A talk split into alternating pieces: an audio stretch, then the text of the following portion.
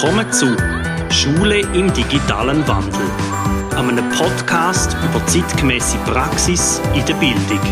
Wir begleiten unsere Klasse auf dem Weg zur Digitalität und reden mit Leuten, die zum Thema etwas zu sagen haben.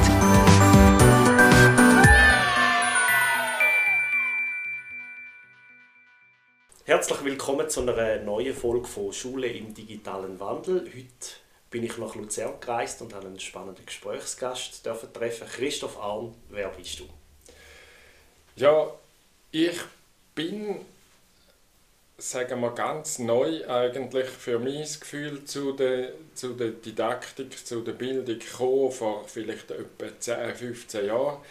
Ähm, und habe dann aber festgestellt, nein, eigentlich bin ich da schon immer gewesen, weil ich stamme aus einer Lehrerfamilie. Das heisst, ähm, was, was, bringst du in deinem Rucksack so alles mit? Ja, ich, äh, ich kann mich noch erinnern, dass äh, meine Mutter mich und mein Vater mich manchmal mit in die Schule genommen haben als ganz kleines Kind, wenn sie keine Hüte hatten. Dann bin ich da zwischen den Bänken rumgekrochen. Und das heißt, ich bin irgendwie immer im Kontakt mit Schule aufgewachsen. War ein Thema am, am Esstisch und so, Bildung überhaupt und Engagement in diesem Bereich. Und bin aber selber dann richtig Ethik gegangen, habe äh, dann Ethik angefangen auch unterrichten, in der Weiterbildung vor allem. Und habe für das dann auch einen Studiengang mitentwickelt und bin aus dem heraus eigentlich dann wieder zu didaktischen und Bildungsfragen gekommen. Jetzt, du hast dich ja spezialisiert unter anderem auf agile Didaktik oder agile Hochschuldidaktik. Du hast auch ein Buch dazu herausgegeben. Was ist Agilität? Also Agilität ist im Engagement und in der Haltung ein Handeln, wo sich am Moment und am Mensch orientiert. Also der Mensch ist immer wichtiger als Konzept, allerdings immer bei einem klaren Ziel. Das macht Agilität aus, würde ich sagen. Und was ist denn agile Didaktik? Agile Didaktik, da habe ich so ein bisschen angefangen, Definitionen zu sammeln und die kürzeste Definition von, von agiler Didaktik, die ich bis jetzt gefunden habe, heißt Hinschaudidaktik. Im Unterschied zu einer Wegschaudidaktik. Hinschaudidaktik heißt, wenn ich äh, unterrichte, schaue ich, was passiert. Hinschauen. Und je nachdem, was ich jetzt sehe, dass da passiert, mache ich etwas wieder anders oder ergänze etwas oder lasse etwas weg und schaue immer wieder hin, passiert jetzt Lernen. Aber trotzdem ist ja agile Didaktik oder der agile Ansatz mehr als nur rollende Planung. Was, was unterscheidet sich denn? Also zu der agilen Didaktik gehört, würde ich, also gibt unterschiedliche Ansätze auf jeden Fall. Ich würde sagen, zu einer eine agile Didaktik kann man zusammensetzen aus drei Elementen, einem klaren Ziel, einer guten Wahrnehmung und inklusive Techniken, wie ich wahrnehmen kann, was bei den Lernenden passiert, und einem lebendigen Methodenrepertoire. Das meint, ich habe einen rechten Rucksack von Möglichkeiten, was ich jetzt da aus dem Moment heraus könnte machen, durchaus im Sinn von rollender Planung, aber nicht nur. Ich habe einen rechten Rucksack und der Rucksack ist dann zu all dem her noch flexibel. Also ich kann Methoden auch adaptieren an das, was ich jetzt gerade feststellen könnte, hilfreich sein. Jetzt vielleicht machen wir einen kleinen Exkurs. Du hast als Ethikdozent ja angefangen, wie du vorher schon angesprochen hast, und bist dann so in die agile Hochschuldidaktik hineingerutscht. Magst du vielleicht mal erzählen, wie es vom Wandel vom Klassischen zu dem Agilen gekommen ist? Also ich habe ähm, relativ bald Ethik unterrichtet, auch in Kurs oder so, Workshops direkt in den Spitälern und Heim, wo das Thema wichtig ist. Und dort war klar, gewesen, äh, entweder das wie ich mit diesen Leuten am Thema Ethik arbeite, bringt ihnen etwas mal in der Praxis. Oder ich werde nicht mehr eingeladen.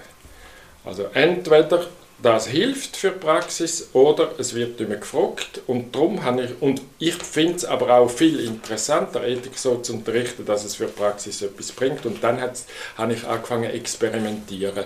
Wie kann man das so machen, dass es nicht einfach nur theoretische Information ist, sondern für die Praxis etwas bringt und beim das herausfinden, könnte man sagen, bin ich auf die, äh, auf die Ansätze von der agilen Didaktik inhaltlich gestoßen, weil damit Menschen können lernen mit Wert reflektiert umgehen, braucht es, dass man mit ihnen zusammen etwas macht. Das ist dann viel wichtiger, als dass man sie über irgendetwas informiert. Jetzt hätte das wie verschiedene Punkte, die man, die man könnte ansprechen Wenn wir jetzt agil einen Hochschullehrgang anschauen von dir, wie, wie muss ich mir das vorstellen? Was geht jetzt da ab? Jetzt kommt man zu dir oder, oder in einen Kurs und dann? Also, dann findet als erstes eigentlich eine Kontaktaufnahme am Thema statt. Also das heißt, äh, in einer, im Rahmen von einer Vorstellungsrunde, das kann auch eine andere Form haben, wird das zum Thema, was die Leute beschäftigt rund ums Thema Ethik, also was sie daran interessiert. Und das hat den Vorteil, dass nachher die Energie im Raum ist und meine Aufgabe ist es dann, da quasi die Schnittmenge und Zusammenhang zu sehen mit dem, was ich äh, vorbereitet oder im Sinn habe. Und das heißt, anfangen tut es mit der Energie der Lernenden. Das hat auch den großen Vorteil, dass sie, die Lernenden von Anfang an aktiv sind. Und äh, ähm, ich, als ich selber Hochschuldidaktik gelernt habe, habe ich in, dem, äh, in dieser umfangreicheren Weiterbildung über Hochschuldidaktik hat einer von den zwei Leitenden, äh, der, der Manfred Künzel, da gesagt, äh, in die Rolle, wo du die Lernenden in den ersten fünf Minuten bringst, bleiben sie der Reste vom Semester oder überhaupt einfach der Reste von der Zusammenarbeit.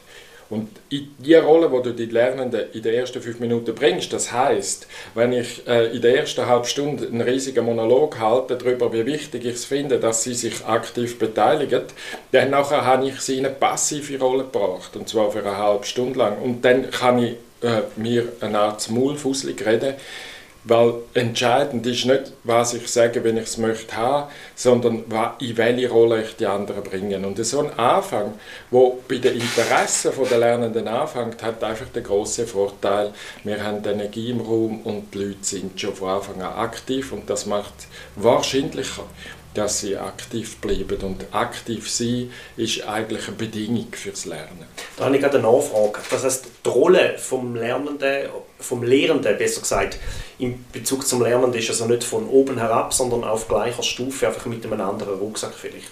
Kann, ja, kann man sich das ich so würde, ich würde sagen, in, in, einer, in einer agilen Didaktik, oder die, der könnte man auch situative Didaktik sagen, oder oder auch mit einem Augenzwinkern Präsenzdidaktik, weil man einfach voll in der Gegenwart ist. Bei so einer Didaktik könnte man auch sagen, geht, letztlich ist es einfach eine Zusammenarbeit.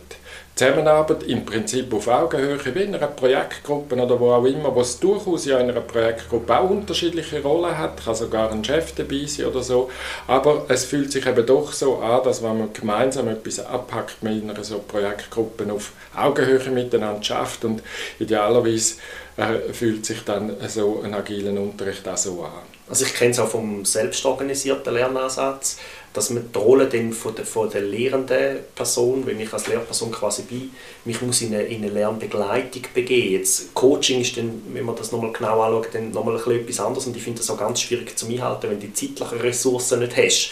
Aber ich glaube, die Lernbegleitung äh, wäre zum Beispiel jetzt auf der Primarschule durchaus äh, äh eine Rolle, die sich agil würde präsentieren, nehme ich an. Unbedingt, unbedingt. Und ich glaube, ähm, ich habe gehört, dass das selbstorganisierte Lernen ein bisschen in Verruf geraten ist, weil es manchmal so gelebt wird, dass man dann die Lernenden eher einfach sich selber überlässt. Und das ist der Ansatz von der agilen Didaktik wirklich nicht. Also die Lernenden sich selber überlassen ist nicht die Pointe, weil es ist wirklich Hinschaudidaktik im Sinn von auch, äh, auch wenn ich jetzt äh, sage, jetzt könnt ihr in Einzelarbeit oder, oder äh, in Gruppen oder so arbeiten, mich interessiert es, was passiert. Ich will wissen, was passiert. Und wenn ich sehe, es klappt nicht oder es klappt auch für Einzelne nicht, dann äh, komme ich selber ins Handeln. Und so finde ich, könnte man Lernbegleitung sehr schön definieren. Schauen, also begleiten ist dann schauen, nicht wegschauen, schauen, was passiert, oder? Schau in Ruhe lassen, aber im Grunde genommen schauen, was passiert und dann wieder etwas machen, wenn man sieht, es könnte etwas brauchen. Das heißt, wenn du die Rolle für dich und deine Lernenden oder ähm, Anwesenden, die mhm. dann eben zu Lernenden sollten werden, hast, dann habt ihr euch vorgestellt, du hast gesagt, in den ersten fünf Minuten habt ihr eure Rolle geklärt und dann? Ja, dann packen wir typischerweise jetzt in der Ethik ein praktisches Problem an. Typischerweise eines, das die Lernenden mitbringen, wo sie sagen, ah, da würde ich jetzt gerne einmal mit, einem, mit einer ethischen Brille richtig drauf schauen.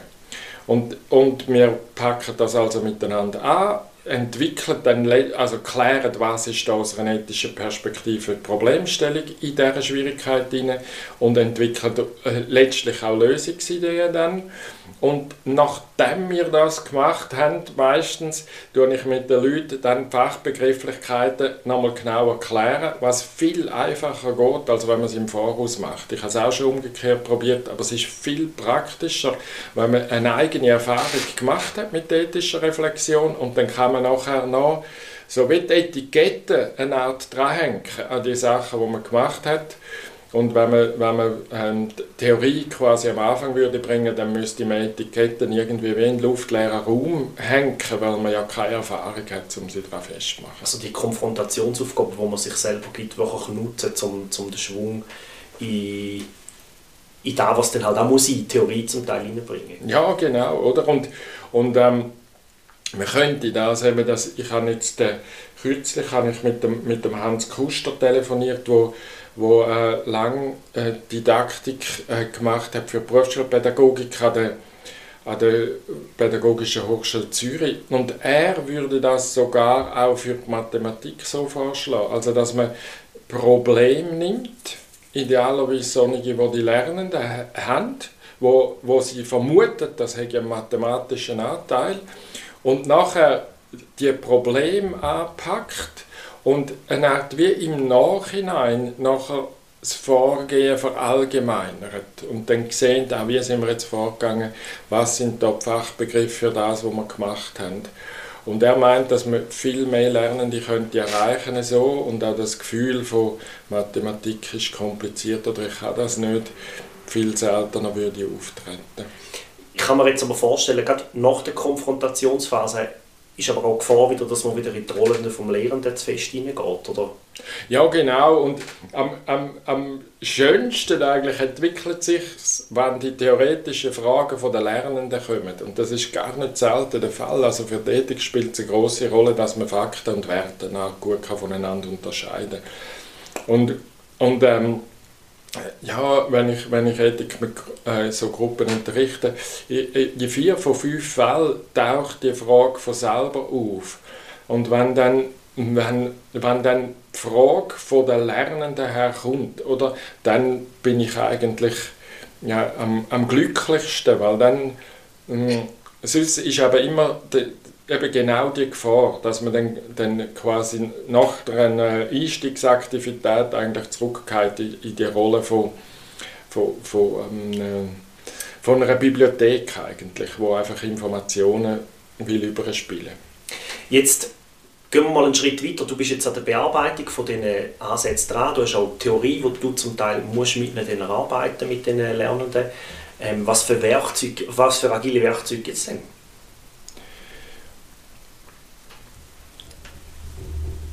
Also ein agiles Werkzeug, das mir sehr lieb ist, ist die Idee von der Sprint. Also die Idee von der Sprint, das heißt, man kann auch einfach einmal sozusagen kurz und schnell probieren. Und das ist eine Technik, die sehr nützlich ist, wenn man sozusagen eine Aufgabe stellt, die im Prinzip überfordernd wäre, oder? Aber dann, wenn man den Leuten sagt, ist gleich, probieren jetzt einfach einmal, aber nur 10 Minuten und nachher treffen wir uns wieder im Plenum und, äh, und schauen, was äh, haben wir herausgefunden, was geht und dann, dann nachjustieren, oder? Dann sind die Lernenden meistens bereit, sich auch auf eine überfordernde ähm, Aufgabe einzulassen oder eine, die sie als überfordernd einschätzen und, und es entsteht dann relativ viel Bewegung. Und die, und die Idee von Sprint, also dass man einfach mal loslässt und nachher nochmal loslässt und vielleicht auch so in Iterationen, also in Wiederholungen dann schafft, das ist eine von diesen äh, agilen Techniken, die ich, ich besonders gerne habe, weil, weil äh, ich finde es gar nicht so günstig, wenn man die Aufgaben so wie vor lauter Angst, sie könnten überfordert sein, irgendwie so klein macht und, und äh, allzu überschaubar bis fast simpel oder so das, das macht ja dann auch nicht wirklich Spaß, weil eine Aufgabe sollte immer auch ein gewisses Element von Herausforderung haben. Also ein bisschen Challenge bringt einfach mehr Motivation, als, als wenn es allzu simpel ist. Und die Idee von der Sprint, die hilft eben als Lernende, äh, wo sich mehr zutrauen, und, aber eben auch solche, die sich weniger gut zutrauen, sich einfach einmal öffnen für die Möglichkeit, ich probiere jetzt einmal.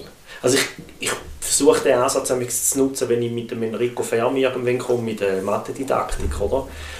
Wenn, du, wenn Kind wirklich sich Fragen überlegen, wie weit könnte jetzt die Distanz von der Erde zum Mond sein und das dann, und dann einfach mal machen, schätzen lassen, überschlagen und dann gehen wir mal in die Rechnung rein und schauen das dann nachher auch an beziehungsweise auch, eben, wenn, äh, wenn der Papi das Wochenende lang daheim ist, wie viele Kilometer macht er im Haushalt? Mhm, ja, so, so, Fragen sind großartig, um es mit den Kindern anzuschauen, aber die Fragen schaue ich, dass dann die Woche von ihnen kommen, oder?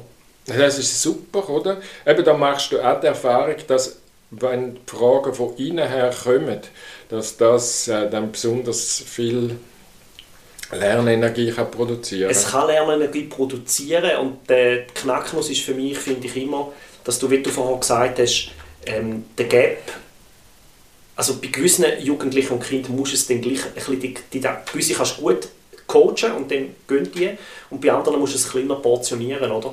Aber da sind wir mhm. wieder beim Individuellen und bei dem, wo auch, auch so ein bisschen die Haltung für mich ein bisschen ausgemacht in der agilen Didaktik, so wenn ich sie von dir und von anderen kennengelernt habe.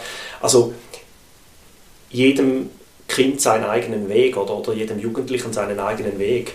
Es gibt mhm. also nicht nur diese Form, sondern man muss ganz individuelle Ansätze finden. Und dann muss man dann mit den Kindern und den Jugendlichen halt wirklich mal dann gehe ich dann halt umgekehrte Weg. Ich sage dann, gehen wir mal schauen, wie weit das Distanz ist und wie könnten wir jetzt da dazu eine Rechnung bilden und dann mhm. nachher nochmal mit dem Überschlag dahinter gehen. Da musst du dann wirklich zum Teil einen anderen Ansatz wählen, aber da muss man vorzuschauen. Und ich, ich merke, dass ich eigentlich das mit dem, jeder Person einen individuellen Weg einerseits sehr klar im Auge haben und gleichzeitig immer ein bisschen auf Gruppenbildung schauen. Weil mich dunkt dass die Lernenden, sobald eigentlich Problemstellungen interessant sind und das Thema oder so, sehr bereit sind, auch gemeinsam etwas anzupacken.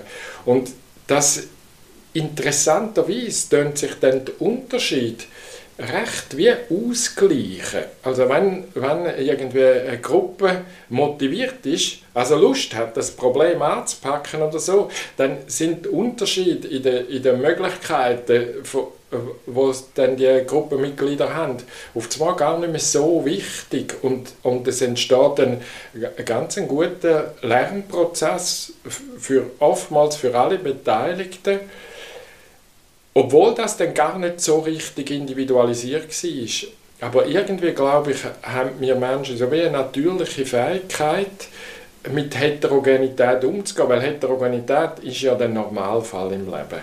Also wir sind ja eigentlich nie in, in homogenen Gruppen. Und, und der Versuch in der Schule mit, mit, äh, mit den Alterskohorten oder so homogene Gruppen zu schaffen, das, das funktioniert ja nicht wirklich. Oder bloß weil Kinder gleich alt sind, sind sie ja nicht gleich. Das ist der Grund, wieso ich so gerne altersdurchmischtes Lernen habe. Oder ich habe jetzt momentan zwei Klassen, habe vorher drei gehabt. Und ich finde, das Lernen am gleichen Gegenstand, also im Gegenstand meine ich mit, am gleichen Thema oder am gleichen am gleichen Überthema. Also wenn man sagen, wir müssen ja Träume irgendwie machen im Lehrplan, oder? aber wenn du dann dort deine individuellen Fragen angehst, kannst du das auch trotzdem machen. Die mischen sich automatisch ihrem Niveau, ihren Interessen, zum Teil aber auch als Helfersystem und ich finde, das funktioniert mhm. super gut. Du erlebst, dass das wirklich gut funktioniert? Oder? Ich erlebe, dass das funktioniert, aber es, es, es hat natürlich sehr viel mit meiner Rolle zu tun, mit meiner Haltung zu tun, mit meinem Rucksack, den ich mitbringe, zu tun. Darum, also wenn du vorhin gesagt hast, es geht es ist wichtig ist, dass man einen großen Rucksack von Möglichkeiten mitbringt, oder? Ich habe auch den Schritt müssen machen über den klassischen Unterricht, zu merken, wo ich jetzt stand. Oder? Also ich kann mir auch vorstellen, gerade äh, Jungdozentinnen oder Junglehrpersonen, die anfangen, dass die am Anfang mal das klassisch ausprobieren, da habe ich jetzt also schon noch Verständnis, dass man nicht gerade schon voll agil drin geht. Wie sieht es bei dir aus? Ich finde, ähm, einerseits ja, hat eine Logik, oder? Weil, weil so eine klassische Form von, äh, von Unterricht kann, kann einem eben äh, Sicherheit geben und eine Basis zum Erfahrungen machen, wo dann so einen Rucksack füllen.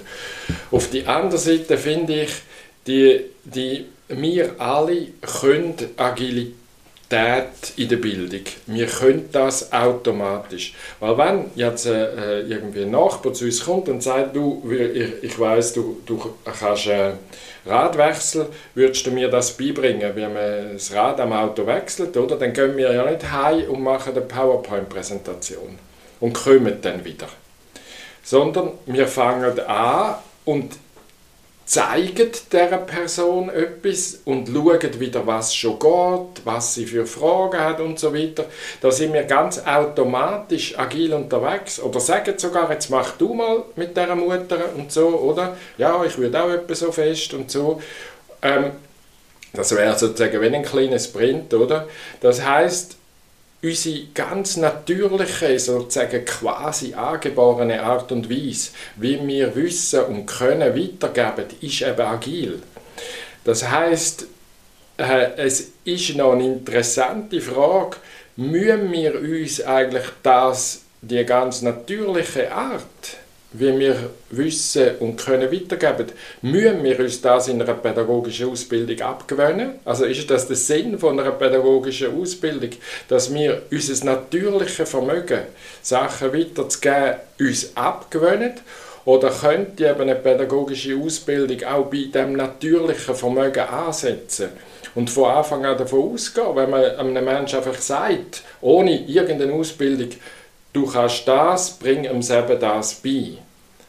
Dann macht er ja irgendetwas. Der entwickelt selber eine Idee, wie er das einem anderen könnte beibringen könnte. Könnten wir auch eine pädagogische Ausbildung machen, die bei dem wieder ansetzen was Menschen eh schon können. Und natürlich kann man das noch äh, verbessern durch Reflexion, auch durch theoretische Informationen, Forschungsergebnisse und so. Aber man würde dann nicht einfach sozusagen wie eine, eine, eine fremde Methodik äh, aufsetzen und, und eine natürliche quasi abschaffen. Stichwort Dokumentation und Reflexion. Da hast du mir jetzt so ein Stichwort mhm. übergegeben, halb. Ich nehme jetzt da mal als unelegante Brücke. Jetzt, jetzt hast du mit den Lehrenden und den Lernenden zusammengeschafft, also vielleicht sind noch mehrere Dozentinnen und Dozenten gewesen, und dann macht er da, und wie geht es denn jetzt in Dokumentation, beziehungsweise in, in Leistungsnachweis, was es ja manchmal muss geben muss? Also ich finde, das sind, äh, das sind dann auch zwei verschiedene äh, Ansätze. Also bei der Dokumentation tut es mir total wichtig, dass man überlegt, warum Dokumentation. Also wann will ich quasi etwas beweisen mit der Dokumentation. Also jetzt in der Schule will ich den Eltern beweisen, dass das ein sinnvoller Unterricht war oder, oder mir selber oder, oder irgendeinem Chef oder so. Oder, oder, oder ist Dokumentation etwas, wo, wo die Lernenden sollen können brauchen, oder? Also hat Dokumentation einen Sinn für die Lernenden und wenn jetzt also Dokumentation einen Sinn für die Lernenden hat, äh, aber vielleicht auch sonst dunkt es mich die, ein schlauer Ansatz zu überlegen, was ist der Anwendungsfall von der Dokumentation. Also was ist die Situation, wo die Dokumentation zum Einsatz kommen soll? In welcher Lage?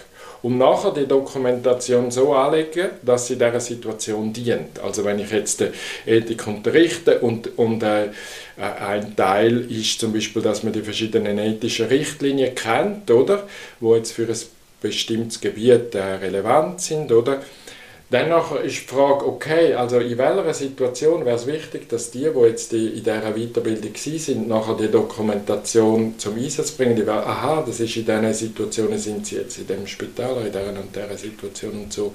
Aha, ja, sie müssen das nicht auswendig wissen, sie müssen es aber können nachschauen, okay, wie sieht jetzt die Dokumentation aus, wie ein Spickzettel zum Beispiel, was ist für sie praktisch, oder? Dann ist vielleicht Dokumentation so etwas wie ein Spickzettel. Also ich würde sagen, so ein bisschen als Prinzip, nie eine Dokumentation machen, um eine Dokumentation gemacht zu haben. Das ist kein gutes Motiv. Das heisst, äh, eine Abschlussarbeit schreiben über das, was man jetzt gelernt hat, zum ECTS-Punkte sammeln, wäre ja konträr. Genau, so, dann, wär, dann, dann ist es eben interessant, weil man, weil man, wenn man sagt, gut, wir haben jetzt in der Abschlussarbeit geschrieben, dann kann man natürlich die Lernenden fragen, ja gut, hättet ihr eine Idee, was für eine Arbeit ihr könntet schreiben, sodass das euch etwas bringt? Oder? Und dann ist schon meine Erfahrung, jetzt gerade bei diesen Ethikkursen, dass diesen Leuten natürlich ein Haufen einfällt. Also, dass die unter dem Strich praktisch alle noch etwas machen, wo sie für sich als nützlich anschauen. Und, und ich kann ja mit ihnen das besprechen. Für den Abschluss ist es für mich als, als, äh, als der, der die dann auch äh, korrigiert und es Testat gibt, einfach wichtig, dass ich die und die Sachen drin kann sehen also ich, ich habe da aus eigener Erfahrung schwätzen, oder? Ich habe bei der Rahel Job und dem Andi Brucker von der PH Schweiz, äh nicht Schweiz, Schaffhausen, ich verwechsel die zwei immer, Entschuldigung. Der PH Schaffhausen haben wir ein C1 dürfen machen zum Thema Schule 2030, also die Lernreise Volksschule hat er geheißen. Und dort bin ich auch so ein bisschen auf die Idee vom Podcast gekommen, das war so eine Hinteridee und wir dort als Abschlussarbeit etwas müssen machen, was uns bringt. Und die einen, die, die, eine Webseite haben wollen machen, die sie dann weiterbringt, um die Schule als Öffentlichkeit Arbeit präsentieren, haben das dürfen machen. Und die haben ganz stures Konzept geschrieben für die Schule, wo man dann hätte können brauchen. Und nochmal andere haben äh, eine Unterrichtsreihe für sich entwickelt, wo dann, wo dann in dem drin ist. Und das Ziel war einfach, gewesen, macht etwas, wo wir finden, bringt euch pädagogisch oder didaktisch weiter. Oder? Perfekt, oder? Und, und da, da, da, sind wir jetzt gewechselt dann vom Thema Dokumentation zum Thema Leistungsnachweis. Und, und wir haben jetzt äh, an dieser äh, quasi Experimentalhochschule, die wir gegründet haben, haben wir es sogar so gemacht, dass Modulabschlüsse so funktionieren, dass die Studierenden selber entscheiden, auf welche Art sie uns möchten zeigen, dass sie Ziele erreicht haben. Und dann können die Leistungsnachweise auch von der Form her völlig unterschiedlich aussehen. Es kann ein Video sein, es kann eine Einladung sein, in der Praxis bei Ihnen etwas beobachten. Äh, es Lustigerweise entwickelt sich jetzt sogar auch ein bisschen richtig wie mündliche Prüfungen. Also sie schlagen uns dann vor, wir möchten auf der Grundlage von diesen und diesen Dokumenten, die wir einreichen für ein Gespräch von einer halben Stunde oder so antreten, als Leistungsnachweis. Und immer, immer mit der, einfach mit der Frage, wie wollt ihr zeigen, dass ihr Ziel erreicht habt? Und das dunkelt mich total spannende Herangehensweise drum auch, weil wenn die Studierenden, die Lernenden sich überlegen, wie kann man überhaupt zeigen, dass man das kann, dann kommen sie auf eine Meta-Ebene oder zu, zum, äh, zum Inhalt und lernen eigentlich gerade nochmal. Aber was sieht man überhaupt? Ob jemand das verstanden hat oder kann oder so. Und das ist super, wenn, wenn, äh, wenn der Denkprozess auch noch stattfindet. Ähm, Sprichwort Metakognition etc. Also da gehört ja das Feedback, der Dialog und das Coaching, das sind so ein bisschen Sachen, die sind so ein bisschen verwandte Felder, wo, wo sich so ein bisschen überschneiden, finde ich. Also was für, was für ein was für einen Wert hat für dich denn das Feedback, beziehungsweise was, was nimmt es für eine, für eine Gewichtung in dem ganzen Prozess? Das gegenseitige Feedback, beziehungsweise auch der Austausch miteinander? Das ist wirklich jetzt gerade noch interessant. Ich überlege, wenn du das so fragst und äh, mit dem Dialog in einen Zusammenhang bringst, dann könnte man natürlich sagen, auf eine Art ist ein echter Dialog über das, was jetzt gerade passiert ist, immer ein Feedback. Also wenn ein Mensch ernsthaft mit mir etwas, über etwas redet, was ich jetzt gerade gemacht habe, dann habe ich da immer ein Feedback drin, oder? Auch wenn es gar nicht so nach einem Feedback quasi aussieht und vielleicht ist diese Form sogar angenehmer. Also wenn jetzt ein Mensch zu mir kommt und sagt, du Christoph, soll ich dir noch das Feedback geben, dann nachher, ja, habe ich so durchzogene Gefühle. Und hast du nicht danach gefragt? Ja, oder, oder er hat mich immerhin gefragt, ob er soll, ich kann jetzt ja oder nein sagen, oder?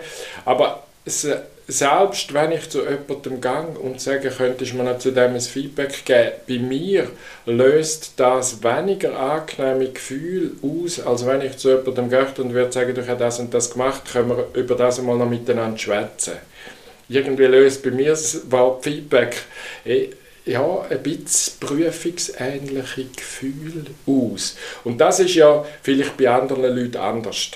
Aber, aber solche Sachen spielen eine enorme Rolle für, für, für das Lernen und die Lernatmosphäre. Also in was für Gefühlswelten geratet man eigentlich? Und, und auf und das, glaube ich, ist ein wichtiger Punkt, jetzt, wenn du das Thema Feedback, Coaching, äh, Dialog und so ansprichst. Wir als Lehrende können enorm viel dazu beitragen, dass die Gesprächsatmosphäre irgendwie entspannt bleiben kann, oder? Gleichzeitig intensiv und sachorientiert und so. Oder einmal personorientiert und, und person bezogen reflexiv, aber auf eine Art auch entspannt, oder? Und, und das, glaube ich, ist für, für das Thema Feedback total wichtig. Also ich habe jetzt die Erfahrung gemacht, ich habe ja Noten abgeschafft vor einem halben Jahr bei mir im Unterricht und da hat unterschiedliche Reaktionen rundherum ausgelöst. Jetzt nehme ich mal rasch nur die ältere Sicht ein, jetzt gerade die älteren Gespräche alle durch, die wir als Standortbestimmung machen, alle Jahr einmal. Dort habe ich zwei Feedback bekommen. Mehrheitlich war, Gott sei Dank, jetzt haben wir weniger Stress mit den Kindern, jetzt müssen wir nicht mehr auf die, Lehr auf die Prüfungen büffeln, oder? Mhm. Und die zweite Reaktion war aber, aber wie gut ist mein Kind denn jetzt? Jetzt kann man es ja nicht mehr vergleichen. Jawohl. Und ich habe dann als Feedback mir jetzt vorgenommen, ich mache keine Prüfungen mehr, sondern mhm. ich mache Lernchecks und die Lernchecks mache ich in der Mitte der Lerneinheit. Dort hat es zum Teil sehr geschlossene und offene Aufgaben drin. Und die Kinder dann über das reflektieren und über das, über das sich austauschen, bewerten, verwerten, damit ich weiß, wie wir den zweiten Förderkreislauf rein tun Und sie machen immer zuerst eine große Selbstschätzung und fremde Schätzung tue ich dann nur Tipps, also sind hauptsächlich von mir tue ich bestätigen und Tipps geben, aber ich, ich versuche dort nicht wieder eine Aufteilung zu machen, mit du hast die Lernziele gut erreicht oder nicht gut erreicht, weil dann sind wir wieder bei einer Note und bei einem Bewertungssystem. Auch da versuche ich das Feedback natürlich ganz klar auf eine Ebene zu bringen, mit drin. Also sie mhm. wissen, es muss eins kommen, weil irgendwo musst du es ja auch mal trainieren, weil das kannst du, kannst du ja auch ein bisschen schlüpfen manchmal. Aber trotzdem ist es etwas anderes, wie ich gebe jetzt dir ein Feedback oder ich versuche dich in deinem Lernen zu unterstützen in der Mitte des Lernprozesses. Das, ist für mich, das sind für mich total zwei verschiedene Paar Schuhe. Also, und ich glaube, die, die Frage also von den Eltern, wie gut ist jetzt mein Kind, das ist ja eine, eine interessante Frage. Durchaus relevante Frage, wenn man es wirklich nicht jetzt bewertend auf Person, sondern bezogen auf Sachliches und Inhaltliches anschauen. Das ist eine spannende Frage. Was kann ich schon, was kann ich noch nicht, oder? Das ist wirklich eine spannende Frage. Und, und äh, es, es kommt ja jetzt äh, gerade im, im äh, Belz Verlag in der Zeitschrift Pädagogik äh, dann im April von dem Jahr direkt eine Nummer über Agilität raus.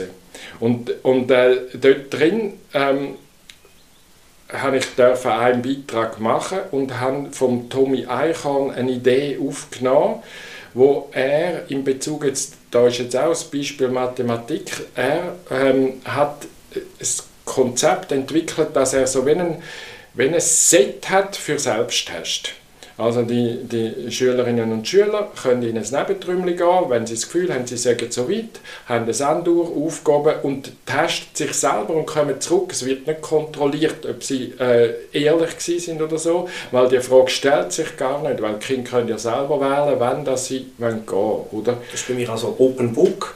Sie dürfen dann fragen und ich werde jetzt in der ChatGPT, also künstliche Intelligenz, ähm, einführen weil ich finde, irgendwann kommen sie ja dem vorbei, dann ist es gar gut, wenn man es selber macht. Und das dürfen sie von mir aus dann auch brauchen. Das stellt aber mich natürlich dann als prüfende Person, wenn ich es jetzt prüfend nehme, im Sinne vom Förderkreislauf, ähm, auch wieder die Herausforderung, dass man natürlich gescheite Fragen stellt. Oder? Ja, genau. Oder? Und ich finde jetzt, wenn jetzt zum Beispiel Eltern kommen und sagen, wie gut ist denn mein Kind, ich würde es auch noch interessant finden, je nach Eltern auch in ein Gespräch gehen, ja, wie können Sie das eigentlich auch selber herausfinden? Also können Sie mit dem Kind über das reden oder, oder können Sie das Kind einladen, magst du mir mal etwas zeigen, was du kannst? Oder magst du mir etwas zeigen, wo, wo, wo, wo nicht kannst? Also wo du findest, das würde ich eigentlich noch können? Weil äh, Schule ist ja eigentlich auch für Eltern unter Umständen eine interessante Gelegenheit, sich mit Inhalt irgendwie zu befassen, wenn du jetzt sagst Römer oder so, oder? Ich meine, Römer sind auch für Eltern ein interessantes Thema, oder? Und, und auch wenn Eltern kommen mit der Frage, wie gut ist denn mein Kind, das sind ja alles auch Gelegenheiten für Involvierung, oder? Eigentlich wäre ja auch interessant, vielleicht für die Eltern ist ja auch eine Frage dahinter, wie gut bin ich? Also, ich, ich habe zu dem Thema eine spannende Form oder Methode kennengelernt von einer Kollegin aus Gottlieb. Die hat eine erste bis sechste Klasse und dort sind die Eltern nur mit den Noten gekommen, dann hat sie zuerst mal die Prüfungen abgeschafft. Ähm, und als nächstes hat sie dann, hat sie dann damit die Eltern nicht ewig auf Zettel, auf die, auf die Lernchecks, die sie dann auch gemacht hat, da habe ich auch den Namen her, draufschreibt, hat sie dann viermal im Jahr, sie hat das glaube ich Kekse, Kaffee, Kompetenzen genannt, das ist so anderthalb Stunden viermal im Jahr, pro Quartal einmal, können die Eltern mit den Kindern kommen, die Sachen, die die Kinder gemacht haben, anschauen. Sie haben einen Kompetenzordner, wo sie alles drin haben. Und dann sind auch ein echter Dialog entstanden. Und ich habe das noch ganz eine gute, lockere Form gefunden. Und die Kinder konnten dann können zeigen, was sie wollen. Und wenn die Eltern genau haben wollen wissen, wir immer noch miteinander telefonieren oder nachher noch darüber schwätzen, wenn die Kinder wieder am Schutten sind. Oder? Ich habe das eine ganz gute Form gefunden, um miteinander auch in Austausch zu kommen, weil es dann noch auf der Ebene der Lernenden ist und nicht immer nur auf der Ebene der Erwachsenen, weil es geht schlussendlich um die Kinder oder die Jugendlichen, oder? Das ist auch super. Und ich meine, es ist eben, man gibt aber dann so natürlich den, den, den Lernenden auch wie die Hoheit über ihr Lernen ein Stück weit wieder zurück, oder? Und, und das ist eigentlich für die Motivation natürlich enorm wichtig, oder? Dass ich das Gefühl habe, ich bin die Person, die jetzt am Lernen ist und um das und um mich geht. Und ich bin auch die Person, die den Überblick hat darüber, wo ich stand und was es noch braucht, oder? Genau, also die, die die Methode von Ruf Galino nicht kennen, dialogisches Lernen, wo ja eine Schweizer Methode ist, wenn man so will, weil es von zwei Schweizer entwickelt worden ist, für die Kantonsschule mehrheitlich dort mal. Das ist sicher auch etwas für alles, was wir jetzt schwätzen, wo auch grosse Ansätze natürlich drin hat, wo die agile Didaktik auch eine Weiterentwicklung ist. Jetzt möchte ich mit dir gerne noch darauf kommen, wenn ich jetzt möchte agil arbeiten möchte. Jetzt haben wir so ein bisschen Methoden gehabt, von Rollenbilder. Wie könnte ich jetzt anfangen? Ich habe bei dir gesehen, in deinem Buch redest du von der Bonsai-Methode. Magst du vielleicht erzählen, was das ist? Ja, genau. Also so eine Bonsai-Methode oder, oder man könnte dem auch Fenstertechnik sagen. Einfach, äh, ich, wenn ich, ich habe das für mich selber entwickelt. Weil ich mir selber ja agile Didaktik wollte beibringen im Sinne von besser werden drin. Ich habe zwar bei mir beobachtet, da sind so Ansätze, die funktionieren gut. Wie kann ich das steigern? Da hat es noch kaum Literatur darüber gegeben. Das ist jetzt bald zehn Jahre her. Und, und dann habe ich herausgefunden, ich kann mir einfach sozusagen wie eine, äh, auf, mir selber eine Aufgabe stellen, um mich zu trainieren. Zum Beispiel so, ich sage einfach, ähm, ich mache ein Fenster von 20 Minuten, da will ich agil unterrichten. Das kann zum Beispiel heißen, für die 20 Minuten habe ich keine fixen Plan, sondern ich werde am Anfang von diesen 20 Minuten abholen, wo Problemstellungen sind für die Leute, wo sie gerade stehen und dann will ich, dass mir etwas einfällt, das mache ich. Aber nach 20 Minuten ist fertig, dann gehe ich zurück zu meinem Plan und ich mache die 20 Minuten nicht am Ende von einer Einheit, sondern äh, das, dass es eben nachher geplant weitergeht, gibt mir die Sicherheit. Im schlimmsten Fall habe ich 20 Minuten ins Sand gesetzt, das passiert das ist schon mal, mit dem kann ich leben und abschließen dann wir wieder sehr geordnet und in, in Ruhe. Oder? Und diese Fenstertechnik, die, die kann ich sehr empfehlen, weil es geht eben einerseits, wie du sagst, neben dieser Frage von Haltungen und, und Techniken auch einfach um so ein bisschen etwas wie Fertigkeiten. Also, und, und das braucht irgendwie Übung und dann kann man sich so eine Übungsgelegenheit verschaffen ich habe vorher schon so unterrichtet, bevor ich das Wort Agilität kennt habe. Und jetzt hat das endlich mal einen Namen bekommen. Die Methode, die ich mir selber zweckgelegt habe, haben jetzt endlich mal ein Gesicht bekommen. Ich habe noch ganz viel gelernt, unter anderem auch durch deine Literatur. Christoph Hahn, danke vielmals, dass ich bei dir vorbeikommen Sehr gern geschehen, danke für die Gelegenheit.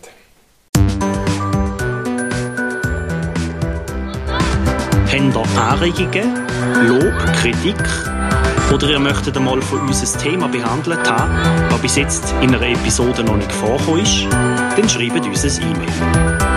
Hat es euch gefallen oder weitergebracht? Hinterlasst eine positive Bewertung oder erzählt es weiter.